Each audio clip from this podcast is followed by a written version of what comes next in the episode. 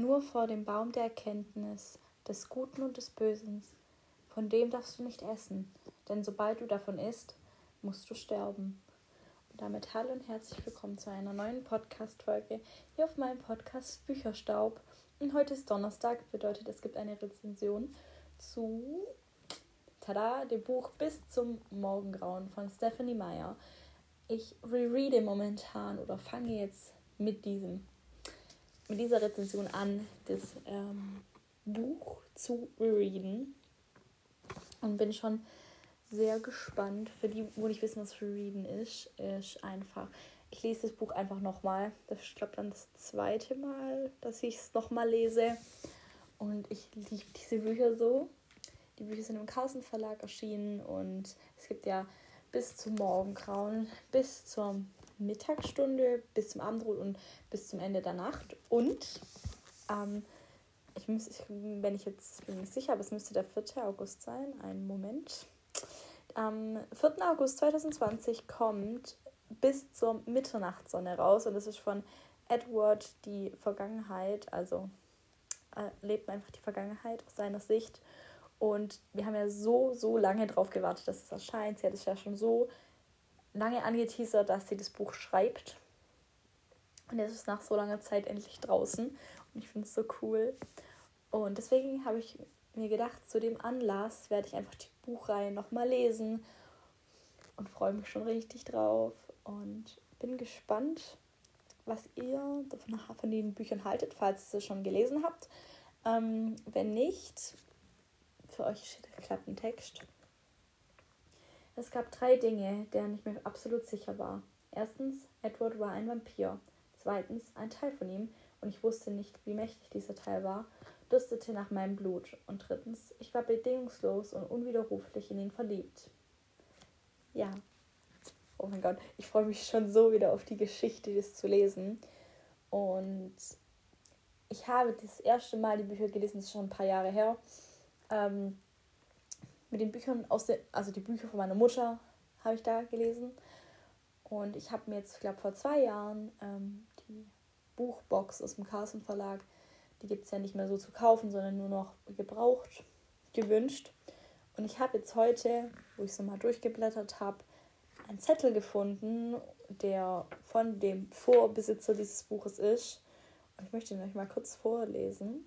Liebe Oma Carola, wir wünschen dir bei deinem Kurztrip im hohen Norden alles erdenklich Gute und Schöne. Erhole dich gut, wir freuen uns, wenn wir dich wiedersehen. Und das fand ich irgendwie richtig schön. Dann, das ist so ein, eine schöne Sache an gebrauchten Büchern, dass man zwischendrin dann manchmal noch so Nachrichten findet oder einfach so die persönliche Note der anderen Person, die vorher das Buch gelesen hat. Aber ich achte da schon drauf, dass das Buch in einem guten Zustand ist, wenn ich es dann mir sozusagen nochmal kaufe, zum Beispiel jetzt wie, die, äh, wie in dieser Ausgabe, wäre es ja einfach nur möglich, ist ja nur möglich gewesen, das in diese Buchbox zu kaufen und ich konnte es mir ja gar nicht, also ich habe es mir nicht selber gekauft, aber da kann man sich ja gar nicht selber kaufen sozusagen, sondern muss es halt gebraucht kaufen. Gott, ich habe glaube gerade so ein Durcheinander geredet. Egal. Ich hoffe, jeder hat so ungefähr verstanden, was ich gemeint habe. Genau. Aber ich kann so viel dazu sagen. Ich finde die Geschichte unglaublich schön der beiden, die sich in diesen vier Bänden abspielt und bin schon richtig gespannt auf Band 5, der dann im August erscheint. Und kann das Buch wirklich nur jedem ans Herz legen.